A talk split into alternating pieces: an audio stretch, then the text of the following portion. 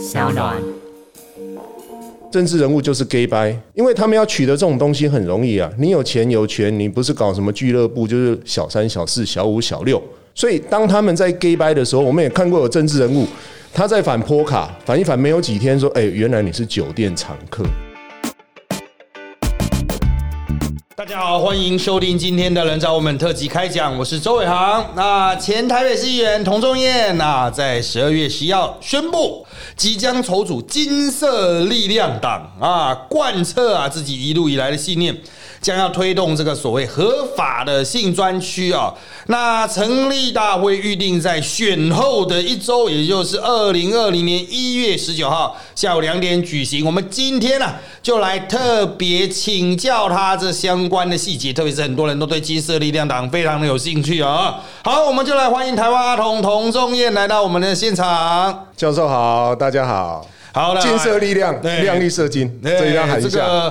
非常受到瞩目啊！自从瓜吉的欢乐无法党之后，金色力量党啊还没有成立，就引起大家非常广泛的讨论了。当然了，现阶段还是在这个收集这个基本资料的部分啊，就是希望大家这个除了报名网络报名之外，哈，还要处理纸本啊。这个创党其实很少有这个经验了，可不可以谈一下？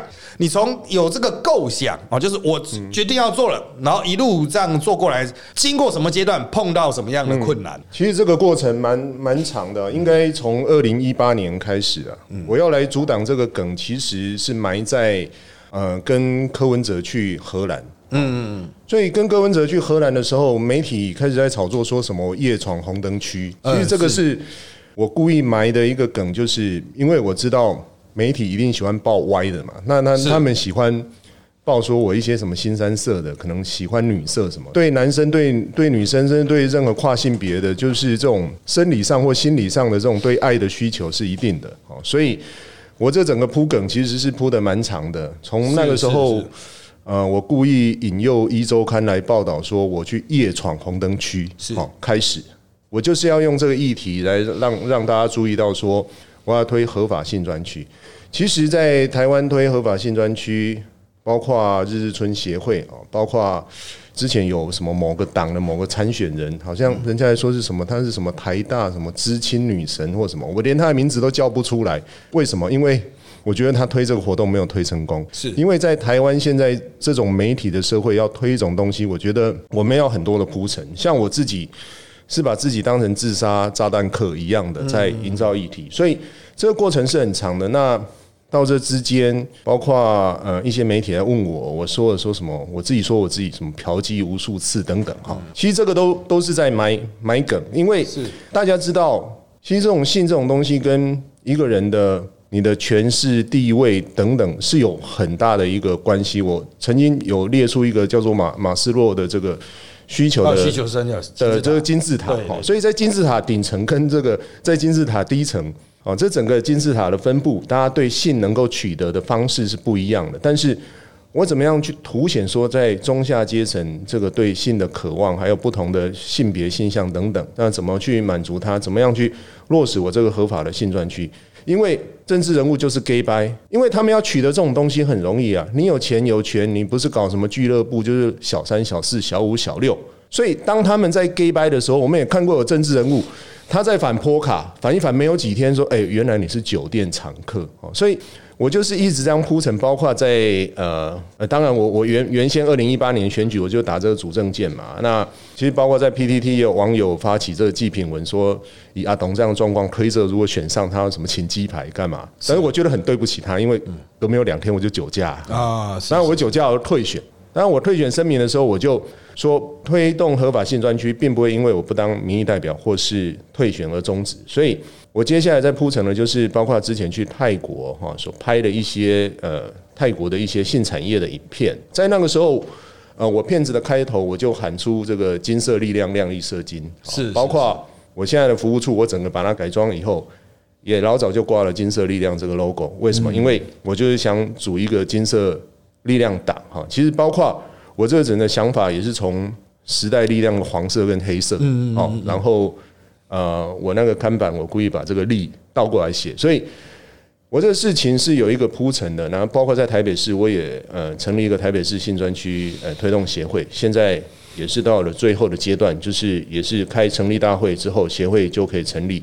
那我原本的构想是，像这种协会的，我可以在每个地方，台北市、基隆等等哈，每个县市我都可以找一个让他们复制我的方式，在各个地方呃有协会的组织。嗯，那我要做这个党，原本我是打算在一月十一号。过后再来做，但是之前因为发生了这个地点在高雄吧，说那个远景说什么去去消费哈，然后还还被连罚三级等等哦，那这对对对，这也那是有跟其其一些争议的，对对 对，这也引起了很很多的一些讨论然后那当然大家说啊，董你有什么做法啊？那看到说好科比组党在那么短的时间内把这个党组成，那包括瓜吉组的欢乐无法党，我觉得。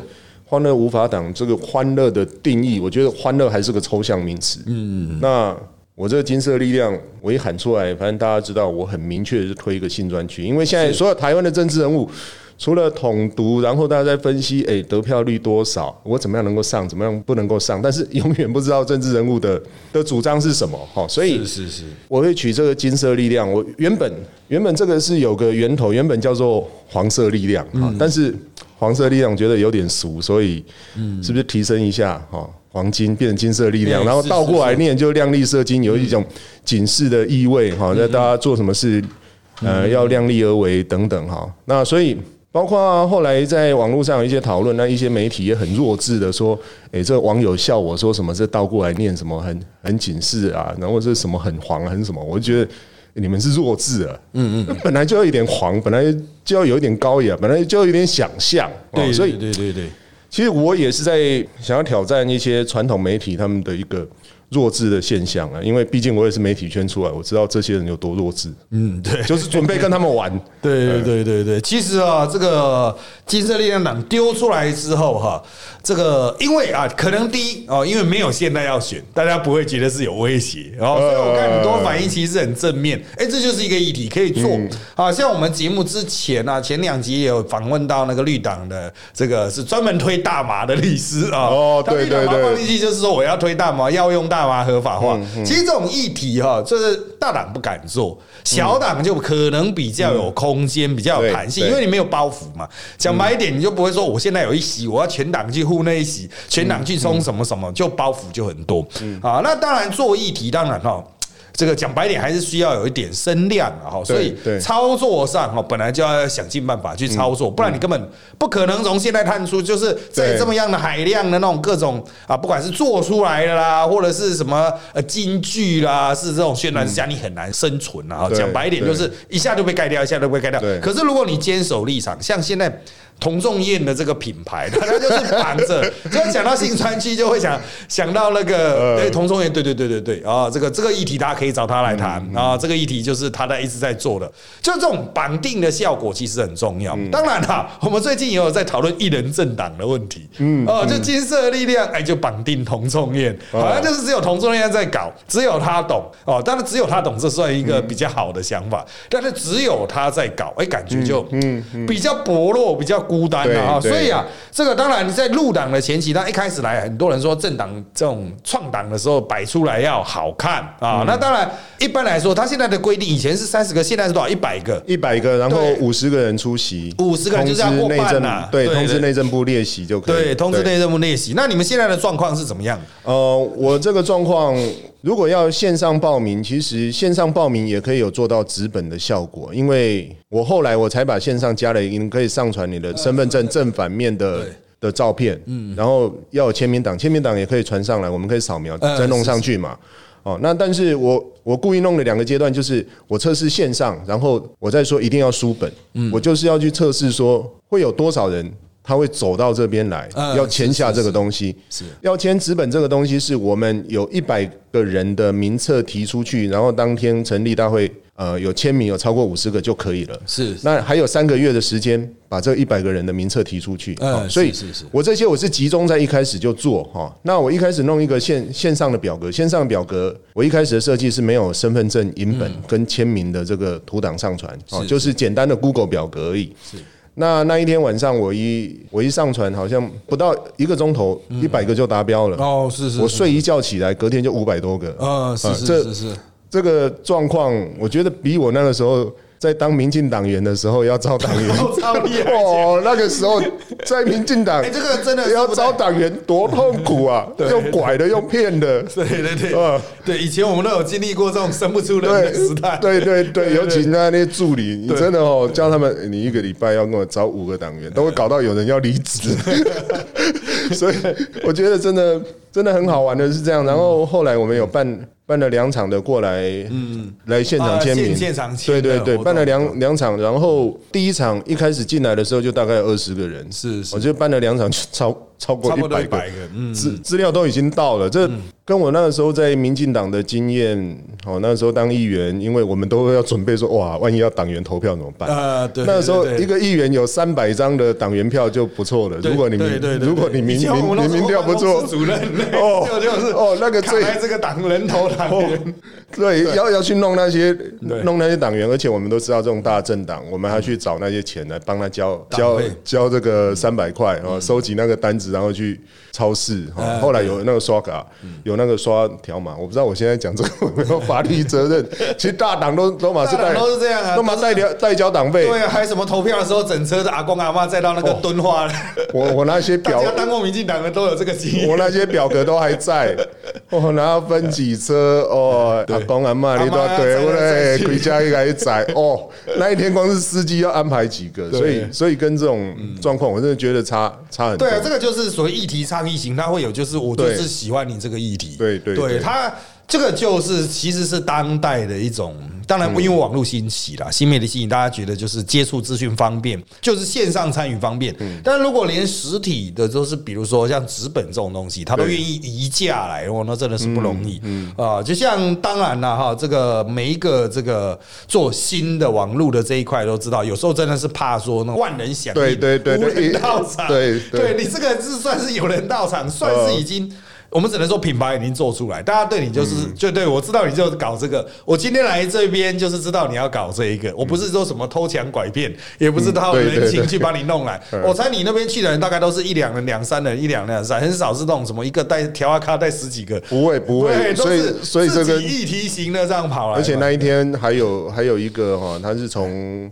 新竹哦，这么热情，对对，他其他的那 GoGo 罗来。哦，啊骑 GoGo 来，对，然后我看他的那个，那要换两两三颗吗？对啊，要要换电池啊，然后我看他车车体上都还贴着那个那类似是卡通还是一些女女性很可爱的那个画面，我我很可爱那个图案，我就知道其实。很多人对这议题，他是有他的期待跟想象性，是是。那也有从台中搭高铁上来，哦，有这台中对对对对对对对对 对，真的，对这个其实就是代表着动能在了哈。那应该组成的群体，现在应该都是绝大都是年年轻一辈的吧？大概对四十岁以下的嘛啊。那一天让我印象最深刻的是，还有一位他是长期住在大阪，嗯啊，然后。他是在谈以后所谓的生意的模模式啊，他认为说接下来可以怎么样推，然后他也点名了很多政治人物，嗯，因为他跟我一样，我们故乡都是在苗栗，大家都知道苗栗的苗栗国嘛，对啊，对，我也是苗栗，苗栗，对啊，我们我们的故乡其实常常讲到苗栗，我们都觉得读书的时候，人家问我从哪里来，我都不太敢讲，因为我觉得觉得有一点丢脸，然后是。他说他也去跟苗栗的立法委员去跟什么县长什么建建议过，你知道那些人形象都很好，形象都比阿董还好，你知道好的非常的好，但是叫他做这个没有政治人物敢做，是哦，所以他觉得充满了希望等等。然后那一天也聊了聊了一堆，那后来他也传了一张说这个是大阪的一位叫某某某社长，他也希望加入，但是。啊，我们的政党法第六条里面应该是说是中华民国国籍嘛，哈。那如果是国外的，应该因为我有参参考过相关的政党，应该是另立办法，哈。嗯嗯。那那我在我在想，就是说，如果成立以后，我们第一场的活动就是党员到日本去参访，嗯，我我想这个会会相当的有趣。对对对对对，其实这个可以，其实以国外的应该是可以用党友啦，或是特殊的党员啊、荣誉党员呐啊等等的形式来去，其实给他某种程度的啊，也算是一种宣传包装。对对对对，其实这种小党这样突破，就是其实就是议题宣传了啊。那当然，一月十九号是你们的实质实体见面会、创党大会这种形式了啊。那当天呢，因为选举结束。对啊，那个群雄并起，重新盘整之后，你有没有现在预想，就是说，哎，有没有什么搞不好什么贵宾啊，可以来到场？不见得就是他是完全立场一样，也许可以到场蓬荜生辉。你有没有锁定大概哪些人可以去邀请？我就知道老师会问这一题。那这基本上这种哦，我觉得找那个什么国民党、嗯，民进党这。没有什么意思，这些政治人物都是老屁股。呃，政治人物老屁股，蛮无趣的。社会贤达 KOL 啊，这个社会社会贤达什么，我我也不太不太想要。哦，那我现在有一个想法，嗯，我就是想说，有没有这些从业者他们要来，或者或是现在你现在 Swag 不是拍很多有的没有？对啊，Swag 对对对，拍很多有的没有。其实他们之前也有也有要找我合作嘛，嗯，那后来不知道也为什么没有了，但是。我最想挑战的一个政治人物叫做柯文哲。嗯，我现在在想让他选完嘛。我现在我我也在说，好，你们票票可以去灌给民众党。哎，是。那灌给他之后，第一个，我想先联络这个蔡碧如。嗯，灌给他呢，如果上了，他敢不敢见主张这个议题的人？是。好，因为我记得柯文哲，我那个时候我有跟他谈过这个议题。嗯，那基本上他是在外面打的是所谓的进步价值。嗯。但是我觉得他很多的思想是极为守旧，嗯。啊，我想用这个东西去挑战他。好，二零二四年他他说他要选，嗯。哦，我要问他他要不要面对这个问题，因为他之前 Q 过我日日春去找他抗议，嗯，那当然日日春我觉得他们玩的都同样一套。我们对他的印象永远只有那一顶公仓帽，嗯，然后打的是那些固定的人，然后用这样去冲撞去抗议，其实议题也一直没有凸显出来。是，我想在一月十一号选完之后，我会先联络蔡碧如，然后去市府拜访。嗯，如果一个我现在已经不当议员的人有没有办法进去？如果是因为这个议题他阻隔我，到时候已经没有任何选举的因素，嗯，我可以好好的去探讨这个问题。而且我现在我先挺你哦。是，我接下来我就要质疑你。嗯，你可以吸收这一股力量，但是你也可以排斥我们这个主张。我就看你所谓的进步价值是什么，因为一直标榜的进步价值在哪里啊？我觉得很多的政治人物他们讲都讲的很好听，当我们实质的东西要挑战他的时候，就开始闪躲。但是多一事不如少一事。对，但是保险牌，我现在要要打的方向就是我让你们无无从闪躲，而且我要。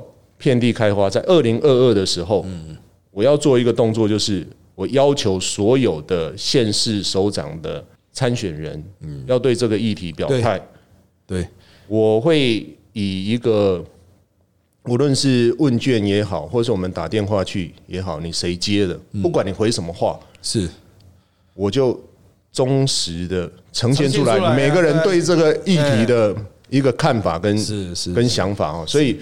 这是我对接下来的想象，所以成立大会的时候，我只特别想要做这件事。那另外这个场面，我也不要求什么场面嘛。哦，那邀请卡发不发也没关系，因为基本上这些形式五五十个人到就好。对，那我就在我现在服务处，然后我现在开始跟新公路申申请路权嘛，可能可能路也的稍微封一点，我也不想要搭棚子搭搭台子哦，也不想要花那个钱，因为也没有什么钱可以花，但是。我就尽量想办法去玩玩一些点子吧。所以一月十一号之后，我想这个议题我开始来挑战柯文哲，而且对柯文哲，我还有一个东西就是台北市的这个 I voting，我走到一半，我为什么没有继续走下去？因为进去都遇到一堆弹头学者。嗯嗯嗯。而且现在台北市最不公开透明的柯文哲所强调的公开透明，包括都省环评所有的会议都可以开放直播。那为什么 I voting 他主张的公开透明，他当初的？他的证件的第一条，他最主张 i voting，为什么 i voting 是关起门来打，没有开放直播？是是，我在议员任内我也主张过这个，但是因为 i voting 当初他有包括大巨蛋这些，对，都没有公开。i voting 后来可以做的只有说像什么紫提灯废不废除，鸟鸟不鸟不垃圾的题目可以投而已。对对，真的。真的有重量、有重点的题目没有办法去投。其实我觉得这个过程就在这审议委员会里面，因为我们都知道读书的时候，你面对一个教授就快要死人了，你这个进去面对十几个一半一半这个市府官员，哈，当议员的时候这些官员怕你，现在他们不怕你嘛？那你要在面对。五六个属于学术派的，嗯，怎么搞啊？随便都被搞死。对，嗯，的确啊，推动议题的时候，其实啊。就是有些很实物啦，这个性专区绝对是实物议题，它的绝对不是虚的那种意识形态，像那个提灯，对呀，提灯真的是很意识形态，就是这个这个到底是不是有有那个意义价值？可是性专区它是一个实物问题啊。那即使你讲白点，因为我们过去没有合法性专区，你找那些学者来，他也不见得是真正能够了解的，可能也只是稍微有点碰到一个边，然后他就跑来具有权利去做呃最终的决定，就是这个要给过要不要。给他投之类的，其实这中间存在很多操作的空间呐，所以怎么去把这个操作的空间移除掉，其实是真的去推动任何真的不只是性专区啊，你要说推动什么药用大麻，或者是什么呢？其实都都会有这样子的问题。不过我们把问题稍微拉回来一点点啊，虽然创党初期。啊，这个感觉起来就支持者是算是以我们的观察算是热情了，因为以这种你也不认识他，他其实原本也不认识你的状况，还愿意来到有破一百个人愿意交纸本身份证东西给你，那很不容易啊。嗯，对，因为台湾现在诈骗集团太多，对不对？这很不容易。支持者是有，可能反对者哈，有时候不只是来自于呃这个传统保守势力，可能也来自进步势力了。啊，就像我就看到哈，现在在这之前呢。不管同中央要谈什么议题，对，底下一定会有什么进步啦、女权啦，就讲说，哎呀，同中宴呐，怎么之前的打女人呐，对啊，这个什么暴力啊，什么什么，他直接就给你否定掉。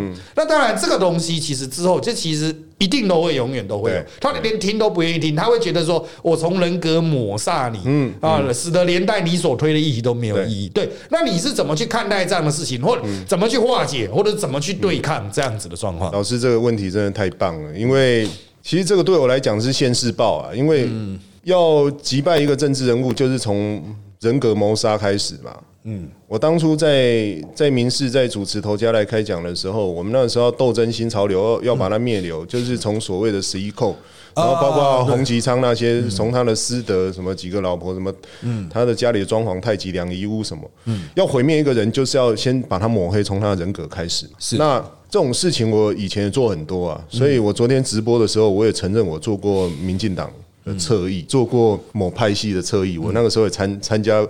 过他们初选的斗争等等，所以这个也是应我应该要克服的。那我现在想到的方法，我们也不能够去怪别人。当然有一群人会因为我们的主张，嗯，来支持我。但是对于这所谓的女权或是他们的女性，我真的不会觉得你们身旁的男人会比我好，嗯啊。那我要怎么证明我是好的？嗯，是。那其实我后来所所思考的，我会从。跟这些可能他们没有女女朋友，一些年轻的男男性等等哦，他们一直在所谓的口语上说怎么把妹什么什么，其实我会去跟他们讲说，你们怎么样去对女性好，对异性好。其实包括很多男性也蛮很喜欢我啊，嗯，包括什么变性的、跨性别的，那那为什么？其实我要让他们知道说我的好，嗯，随便人你用个尝试想就好。有谁可以像他说的，说一年被打五十次，然后打到变猪头或什么？其实这个，这我有我的难处，很多事情我真相不能讲，但是我也不能够伤害到对方，因为我身上有官司的问题在。其实我对女人，我是什么都交给她。嗯，那也许后来这个会害到我，但是我可以怪什么吗？我觉得我的人生，我就是一直要以一种正向的力量。嗯嗯嗯。哦，也跟大家讲，不然，你，像我一个。你十几万被判七年半的人，那现在可以每天关在家里，嗯，哦，你可能每天睡觉或每天每天自己消沉等等，哈，那我们怎么样给他积极乐观的力力量？哦，那就算有一些女女权批评我，有所谓的，人家在说怎么样的的女神什么，我去 Google 一下，看了她的情史，我觉得她遇到的是比童中燕还坏的男人，是是是，至少我觉得我还算坦白吧，哈，我还算诚实吧，我觉得。我把这些观念跟大家沟通，这个同时，那现在也很多一些网友说一些东西叫我帮他拍卖，帮他怎么样？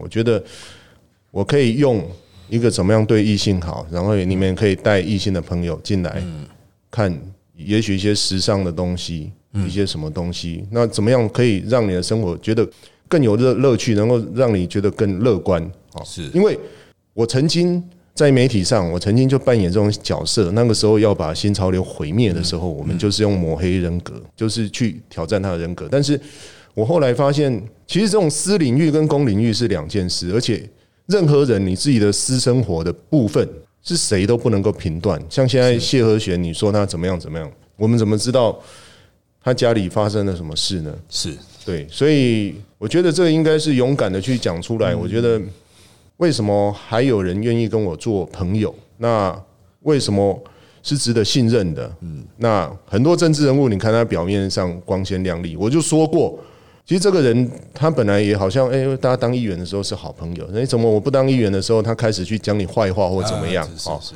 啊，可能有的人，哎，他今天在反坡卡，他每天晚上去上酒店，是是，这也是有这样。那那他为什么这样？那有的人他政治路为什么一帆风顺？他是因为有派系，嗯，有勾结，有利益。但是我们什么都没有，我们就是为了理想。我觉得这讲给现在的年轻人听，大家都会都会清楚。呃，很多女性的支持我是她男朋友带来，有的。小孩子会影响爸妈。以前小孩子说爸妈叫你怎么投就怎么投，现在是小孩子，呃，年轻人会影响爸妈。所以我觉得这只要不放弃，都都可以翻转。那那我也不怕说我怎么样，你就说什么我家暴什么暴力男。怎么样？怎么样？我没差。你要听听，你讲太过分，我会呛你呛回来啊。其实议题形象经营哈，也不能说是必然会出现什么呃物极必反啊，风水轮流转啊。其实有些事情，因为其实速度很快，网络速度太快，永远都会有更夸张的嘛。两年前谁会想到现在有个韩国瑜在那边作乱？对，所以像这种事情哈，就是其实包括议题的，包括看对人的看法啊，我们也不能说就是有可能完全洗掉，但是就是它。是非常交互，大家会呈现对，比如多面相。因为我们现在多元社会，讲白点，多元社会就是人是多面相。当你想要单一面相去解释一个人的行为的时候，很容易就就下一个事情的时候就把它翻掉了嘛。对，人就是这个人的形象本来就这样。以前在网络黑掉的人啊，搞完五年之后，大家发现哇，先知啊什么的，像这种状况其实越来越多。所以我们很难讲说，现在一个很多人说哦，性专区这个议题啊，不是很重要，不是很悠闲。谁知道他一两年之后，会不会突然又哎呀就变成大大家都在讲，你像同温，蔡英文刚当选的时候绝对不是个议题，对哦，他二零一六刚当选，没有人觉得是个议题，可是就是推推推推推推推，突然大法官一个事件出来，嗯嗯，而且整个局势就逆转过来啊，所以有时候事情真的不是单一动线。那我们就还是回归主题，我们来谈一下新专区。啊，因为其实我们的当然啊，这个新专区的这个议题啊，就是大家知道有啊，就是风化区啦，合法了啊，那。它到底是什么样的形式？绝大多数人都是不知道，就是会想说，嗯，这个会影响房价吗？会会影响社会秩序安宁吗？因为它毕竟台湾没有合法的，大家会对它有很多各式各样，就是你不熟，对它不认识嘛。啊，那现在在法律层面上啊，社会法就社会秩序维护法，它很早很早很早以前都修过了，那就可以得啊设立这个新专区了啊，然后区外会罚，区内就不罚，但是所有配套都没有。对，去定，然后也没有县市尝尝试去做相关的行政规划，所以推相关的自治条例都没有，这是现在当下的状态了啊。那就请你来谈一谈哈，从社会法推过之后，那一定是有力量在推，然后社会法才会过啊，过了有这个新专区的法源。从有了法源到现在却没有实体，你认为最主要的阻碍大概有哪些？那除了刚才您提到的，就是保守派的这个学者专家啦，或者是保守价值观的影响之外啊，还有大概有哪些层面呢？很多这个政策的推动最大的问题就是在政治人物嘛，政治文人物认为说这个没有票，这个会害他选不上，他就不敢做啊。以我们的故乡苗栗来讲。苗栗可以去炒作土土地变更地目，然后去胡乱做开发，然后去弄出什么这个不像百货公司的百货公司，然后 大家雨露 雨露均沾。那为什么这个新专区其实在苗栗也很适合做啊？如果大家说台台北市一个空间的概念相相对比较比较狭小，然后比较密集，然后这个什么有呃在因为设立在商业区嘛，那台北很多住商混合，台北可能遇到的问题更多。但我在台北主张，是因为台北是个首都哦，来凸显这个议题。那苗栗也很适合做，为什么没有办法做？因为很多政治人物他可能。那那是真正的形象不好，因为是真正的是不是有钱的问题或等等，是反而是这种问题，他觉得哎，这会损及他的形象。嗯，究竟是他损及了这个议题的形象，还是这个议题损及了他的形象？你知道？这这完全逻辑错乱。苗栗那些家伙的形象也没有很对啊，对，你到底在担心什么了？啊，所以我觉得像像阿董现在被被讲那么黑，我来处理这个刚好而已。对，因为我没形象，好不好？呃，所以。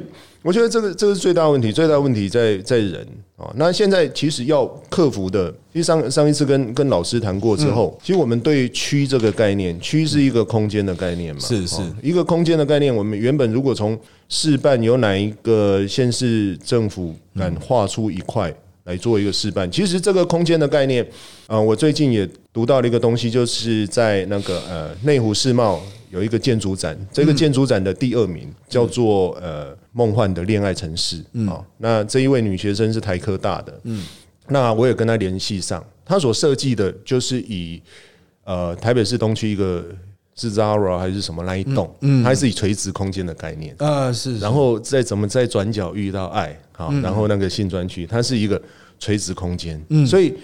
上一次老师提醒的也是说，除了平面空间，还有垂直空间。是是是，他那是真的很棒的一个作品。是，然后这支毕业展得到第二名。我原本我希望说去拜访她，但是这个女生我觉得很厉害。她现在在欧洲。哦，是是是。她说欧洲，她一个女孩子，她还是四处去探访欧洲的性转区。嗯，是。那她说她二月底才会回来。我觉得，嗯，我们对空间，大家就想到一个平面。对。它一个已经垂垂垂直想象，对，是一个平面。对它，它 这个，他他连这个模型什么都做出来，然后这个文案啊，他这个毕业设计真的太棒。是是。那我们可以找一个区先示范，那那平面垂直这个一个概念，但是所谓的区这个，当已经到网络世界的这个区，对，完全打破。我觉得上次跟老师讨论过之后，马上这一次要圣诞节，我们就发现一个。最近 Swag 的 A 片，对对对，台湾本土的 A 片，人家想到，我们想到人家已经在做，对，完全法律跟不上，对，法律完全跟不上，所以这些正式人物再假下去，这些政府再不面对，那我我问这 Swag 这个他们怎么罚？对啊，这怎么罚？其实我们还真的很久以前就有法官跟我讨论过，他说你说这猥亵物，可是他如果是猥亵物，到底有没有版权？今天有日本 A 片盗版、台湾盗版问题，因为有时候人家就追究这个是猥亵物啊，对，猥亵物。本身我到底有没有侵害猥亵物权利的问题？对啊，他说你你法律它就是有一大堆未及的部分，但是法官可能就要宣判，这对他们而言就很麻烦。他就是特别还要来说，哎，你这个如果是有权利著作权的话，它有原创性。对，可是谁能鉴定一个 A 片有没有原创性？对啊，所以我要去找一件晚春秋一个 A 片部，对对对布那个布洛克来这边鉴定吗？对对对，这个就是法律真的，所以这已经完全跟不上。我就觉得上次跟跟老老师讨论过，最近。最近圣诞节在在赖群组里面传的都是那个 Swag 把那个圣圣诞歌又又改编过，然后里面那那些桥段，我说这个要要怎么罚？然后现在最近这什么老司机求求上车，这什么下载点什么什么求这个门什么 Swag 这最近这个已经做到，而且哎他们也不用什么大成本哎，我看他。他有的那女孩子，她为了说拍拍起来这样比较漂亮，他们这个做到粗糙到怎么样嘞？那个录影的左下角还可以看到无他相机啊，是是是，就是完全用了软体啊，对啊，随便那个软体，他们就拍了，那个手机打横就拍了，所以我觉得这政政府能够不不正视这这些这些。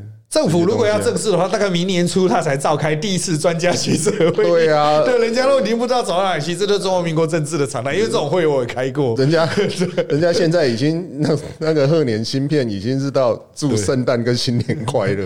对，圣诞新年快乐，大家这个哦都不知道看几次。对，这个基本上来说，其实就是它就是所有不只是性产业，所有我们现有的产业，包括合法不合法，它都透过网络，包括透过软体，透过三 C 载具，它有完。完全不同层次的高速发展，对，它就是不断的排列组合啊。我只要我想象力，我就进行排列组合，这个东西新的产品都出来。你现在正牌来讲说，我们要限制一个地区，人家早就已经在几百年前就在做外送了，只是他要不要发展成像 Uber 的这种形式嘛？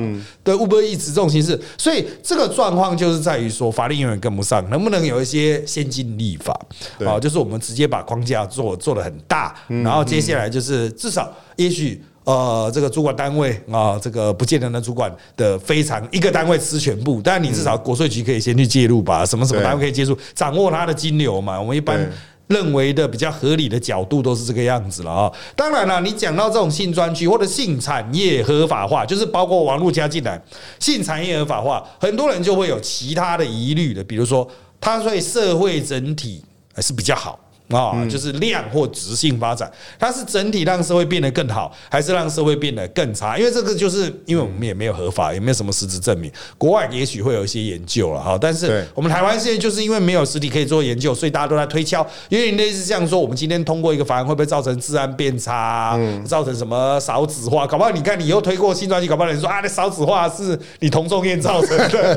对，这个事情是很有可能。就像你同婚，你说同少子化是同婚造。造成的就是都会可能是突然天外飞来一笔打到你一枪啊！所以对于这种性专区的正负效应，你个人的看法是怎么样？那你怎么去回应那些认为它又带有负面效应的说法？其实我是觉得这个在做的过程中，我们是要不断的修正了啊！这也是我为什么会说叫金色力量党要量力射金嘛。所以这个我就教你们量力射金的，你就少子化不能怪我哈，这是开开玩笑。但是这个问题在。其实我们看一个东西，如果它会有造成不好的地方，它不好在哪里？嗯，现在在整个没有一个相关的秩序的状况下，那大家又有这个需求的时候，哦，第一个我们会面临到一个健康的问题嘛？是，我觉得这健康的问题是是相当的严重的。好，那搞不好以后。有政府认证的，嗯，他的身体是健康的，定期接受检查，然后政府提供相关资源支持嘛。对。对，那大家要去做这个消费的时候，证明这个人是健康的，是。大家敢去消费。然后在这消费的过程中，呃，无论他这个工作者是女是男是跨性别，他任何性向，这个过程中，我们保障他不受到任何的欺负。是。好，那在消费者的部分。它到底是这个牌价是多少？它服务是什么？写写的一清二楚啊！这个我们以整个整个市市场论来来讲是这样。那如果大家会讲到所谓的所谓的伦理的的层面，所谓家庭的层面，所谓的男女关系的层面，其实我想每个人都都很清楚吧。嗯，你有一个心爱的人，你有一个家庭，如果你是个有责任的人，你会去做一个会破坏。你现在有的正常的交往关系跟你的家庭的稳定吗？嗯，你会因为要去寻求这种性的幻想，嗯，而来破坏你原本稳定的结构吗？嗯，是没有人会这样的。那大家往往把一个病态当成常态，嗯，他觉得说，哎，你去消费了一次之后，你会变成无尽的这个消费，你会这个打乱了整个社会，打乱你的家庭。嗯，那如果是有这种人的，他他本身是可能心理或什么是需要治疗。对，而且现在应该就已经变成多酒店的那对啊，妥善孝子。对对，不需要跟合合不合法化没有本质的关系啊。对啊，这这种合法化还可以保障控制他的消费的过对，没错嘛。对对，没错。所以所以我觉得有时候看这种事情，就是不能够不能够这种这种逻逻辑是是错字的。嗯，其实这个这个逻辑跟那个。跟那当当时那个同婚立法什么多多元那个一样，立法都一定会有这样的。对，因为那时候说啊，你这个开开放同婚什么，呃我原本原本我的儿子是男人，他不喜欢男人会变成喜欢男人，好，他原本不是同性恋，会因为你这个立法变成同性恋，嗯，这个是一样的道理。对啊，那那相对的这个可能呃一些现象跟大多数人比较不同的这个，嗯，还是比较少数，但是讲到。性这个部分讲到大家的情感需求的时候，我想大家的这种共鸣性应该更强，因为任何人一定会经历过说，你要追求一个人，你的恋爱，好，然后一个人长大之后，你有需求的时候，那你没有办法满足你的需求，你是怎么样的感受？你有办法满足你的需求的时候，满足需求跟所谓的情感之间的差别是什么？每个人都有感受，只是。任何人有没有诚实的面对自己？嗯，很多的所谓的道德主义者，我我也要问他们：你有你如果是诚实面对你的情欲的，嗯，你会赞同我？嗯，那你如果是 gay by 的，嗯，其实很多你不赞同我，但你还是会来我这边消费。对啊，所以我觉得这个就很简单的一句话，像同婚立法，嗯啊，这一些进步价值的立法，是是，并不会像一些一些脑袋坏掉说这样会害我。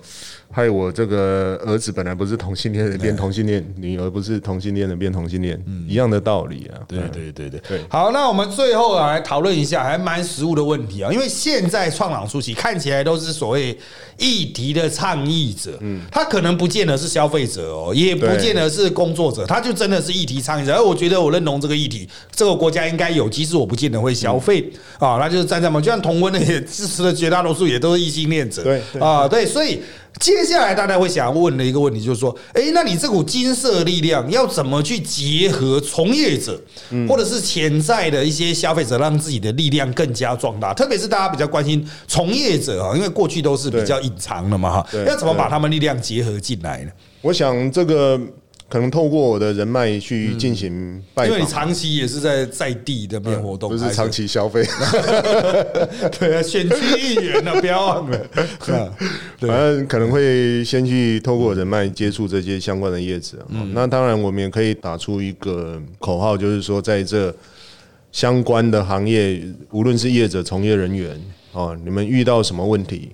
可以来呃，对，就是类像过去就做政治服务，就是政党就是政治服务的部分，对对对，法律咨询啊等等等等的，对，其实这也是一个蛮不错的切入点的，作为一个 hub 资讯的集散地这样子，对，那提供政治支持，因为过去这一股力量啊，这一股需求，它没有实质的政治力量可以作为参考支持，就是他在政治上找不到友军，所以就是永远都是社会运动层次啊，啊，永远都是抗争现场，类似像呃社运团体或公运团体嘛，就是他会有。选择我要不要走入政治啊？走入政治，也许他会有一些政治资源反过来支持，包括他环保运动啦、劳工运动等等。我觉得接下来就是看金色力量能不能够去结合到更广大的，这包括从业者、潜在消费者。如果能够结合到潜在消费者，那就真的会变很大。